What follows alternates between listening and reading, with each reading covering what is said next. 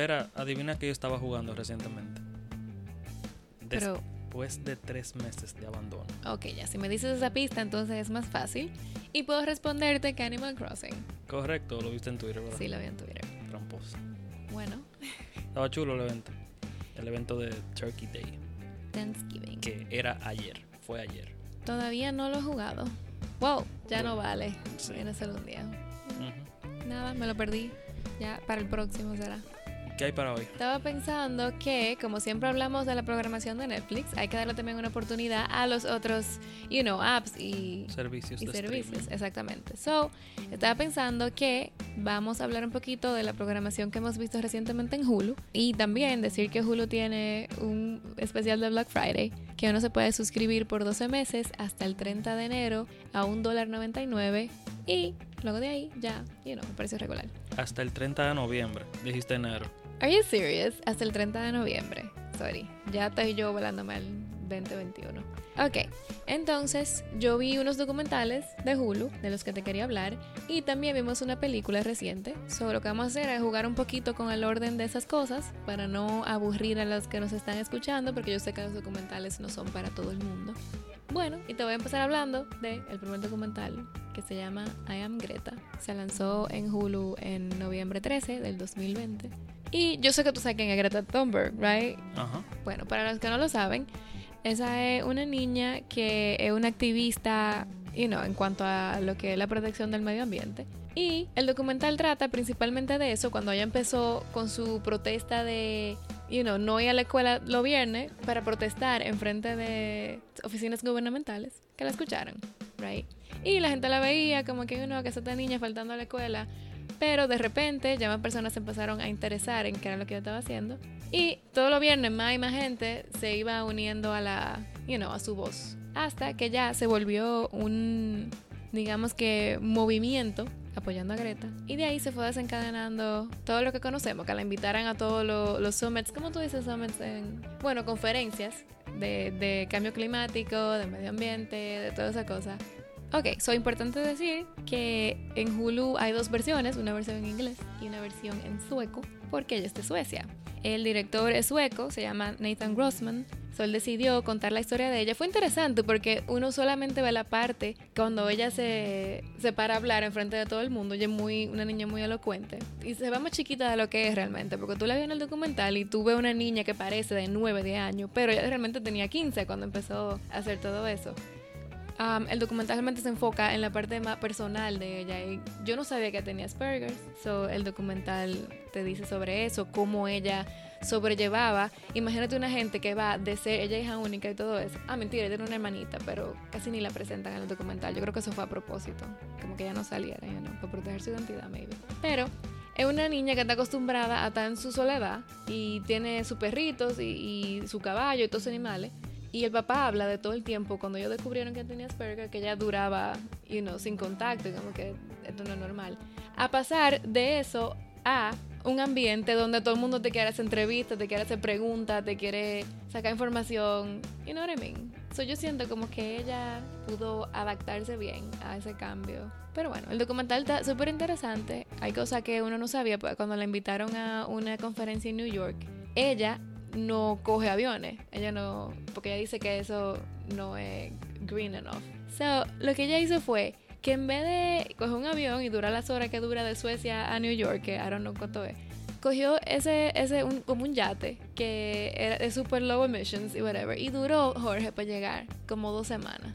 So, esas dos semanas te presentan toda la travesía, porque es un botecito que uno no puede ni moverse, so era ahí como con un wetsuit y, y, y ya, y agua y, y tormenta y...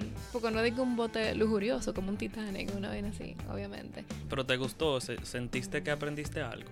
¿O ya todo lo sabías o qué? Realmente el documental te deja como la misma sensación que ella siente el documental entero.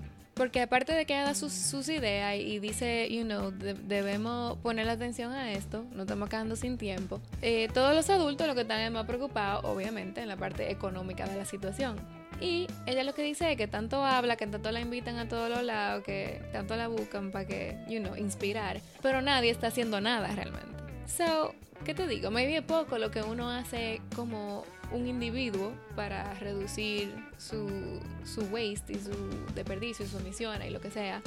Por ejemplo, yo que tengo mis cubierticos y mis sorbetes que son de metal, whatever, para no tener muchas cosas desechables. I mean, se siente como muy poco. You know what I mean? Es como, en serio, eso es lo, lo mínimo que uno puede hacer y reciclar, que eso lo hacemos. Es como, Son pocas cosas, es muy mínimo lo que uno hace, pero si todo el mundo pone de su parte, poquito a poquito.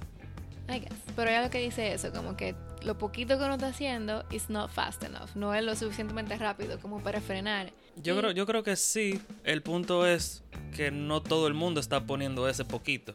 Yep. Pero sí, yo creo, o sea, eh, obviamente ya sabe más que yo del tema.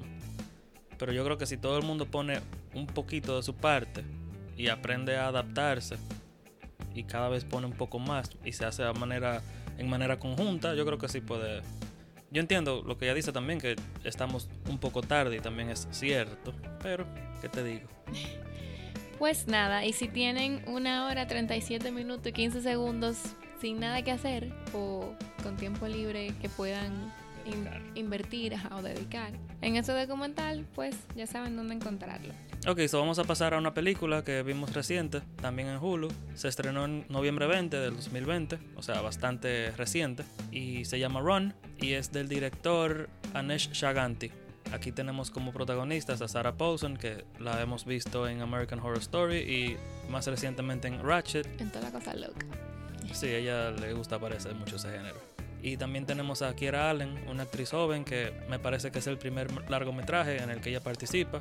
Y también me pareció interesante que en la película ella encarna a un personaje que tiene... Limitaciones físicas. Ajá, y, eh, y la actriz también tiene ese- esas incapacidades en la vida real. El mismo director y los productores dijeron como, oh, no se le da mucha oportunidad a personas con discapacidades, así que ellos le extendieron la mano a esta joven actriz, que tampoco lo hizo muy mal. No, ya, ah, ella hizo un buen trabajo, en mi opinión. Sí, la película es difícil de, de hablar de ella porque es algo que ya hemos visto antes. Es algo que si damos muchos detalles se puede estropear la, la trama. O sea, Aunque el trailer lo estropea todo. exacto, suerte que no vimos el trailer primero. O sea, pero- aconsejamos que no lo vean. Es una joven que tiene muchas enfermedades. Incluso al principio hacen una lista, la primera escena, creo que es una lista de... Sí. De como preparándote, dándote sí. definiciones de enfermedades que son actually bien comunes, pero si tú no arritmia, diabetes, sabes, asma, asma, parálisis. ujú, sí, cosas así como basic, pero yo te doy una definición en caso de que tú no sepas lo que es. Sí, entonces uno entiende que esta joven está pasando por todo eso y tenemos del otro lado a una madre sobreprotectora que es Y bien organizada, actually. sí y que está encarnada por Sarah Paulson, como ya dijimos. Me pareció una película buena, pero realmente muy predecible, muy conocida. Creo que no se arriesgaron mucho. Me refiero a los productores, director, escritor. I mean, ellos, exacto, como tú dices, jugaron con una idea que, que le hemos visto mucho, pero yo creo que hasta cierto punto fue un poquito Fresca. Sí, porque es hasta el punto que alguien es capaz de llegar. Y también el espíritu de esa muchacha, porque, ¿verdad? Ujú. Es lo que te digo. En un momento yo digo, ok, yo haría tal cosa, como, I would give up, Sí. somehow. Si ustedes sienten que Vera se está debatiendo internamente es porque realmente no queremos dar spoilers, Sí. pero es casi imposible, es como caminar sobre un suelo minado. El director, como dije, Anish Shaganti, él dijo en varios behind the scenes que vimos que él se inspiró mucho en Alfred Hitchcock y M. Night Shyamalan. También creo que hay un- una inspiración de, de Stephen King porque hay como algunas referencias que... oh, sí. Tú- sí. Tú, tuviste que pausar la película y te, Sí, porque me, me, me agarró fuera de juego, ¿sabes? no te lo esperabas. Creo que hay tres, tres referencias, o dos y una que quizás tú estuviste reaching. Pero mencionan The Remain, que es donde se desenvuelve la peli se desarrolla la película de It y varias novelas de Stephen King y cuentos también se desarrollan ahí. Hay un personaje que se llama Kathy Bates, que es, me imagino que es una referencia a, la actriz que hace Misery, ¿En serio? sí, que ganó Oscar y todo. Pues yo no, yo no le escuché el nombre de Sí, la de la farmacia. Oh, sí, sí, sí, sí, sí. Entonces, Y el que tú dices que me vino es lo de Carrie del cine. Ajá, que se llama. el cine se llamaba Carrie, pero no escrito literalmente igual. Pero eh, eso de Mystery que mencionaba, la premisa de Mystery es bastante similar a la película también. So, por eso yo creo que es válida como referencia. Ok. So, yo creo que no, no podemos abundar mucho porque ya lo hemos dicho varias veces. O sea, abundar mucho sería Sí, pero ¿tú la recomendarías o no? Yo, la, yo la recomiendo, o sea, porque a pesar de que es predecible y algo que ya conocemos, yo creo que se deja ver. O sea, es disfrutable. Sí, a mí yo también la recomendaría. Me gustó mucho todo el lance de la película hasta el final. Al final sí que me dio pique. Pero, como siempre hemos dicho, Sí, sí, el final, sí, el final yo, yo entiendo lo que tú dices, sí, pero tampoco voy a decir mucho. sí, so, la película dura una hora y media, Ujú. right? So, bien rapidito. de una hora y veinticinco. Oh, bueno, mírala ahí. Ujú. ¿Y Ok. cuál es el otro documental? Ok, so el próximo documental se llama Totally Under Control. Es un poquito más viejo porque se lanzó en octubre 13. De todas formas, se mantiene bien relevante porque trata de el manejo de la pandemia en Estados Unidos. Yo sé, ¿quién quiere ver algo de eso en momentos como este? Y realmente, a mí me dio curiosidad verlo y por eso lo puse. Es algo así más o menos como una versión cronológica de cómo se fue manejando la situación y de snippets o, cortes de noticias y de consejos que se fueron lanzándose a principio del año cuando uno, oh, hubo un caso de eso en que sé yo dónde, bla, bla, bla, y como decían que, oh, so- o no vayan aquí o lo que sea, entiendo, como un orden cronológico de cómo se fue manejando la situación tanto a nivel gubernamental como a nivel de la prensa, como a nivel de, de, lo- de los mismos estados.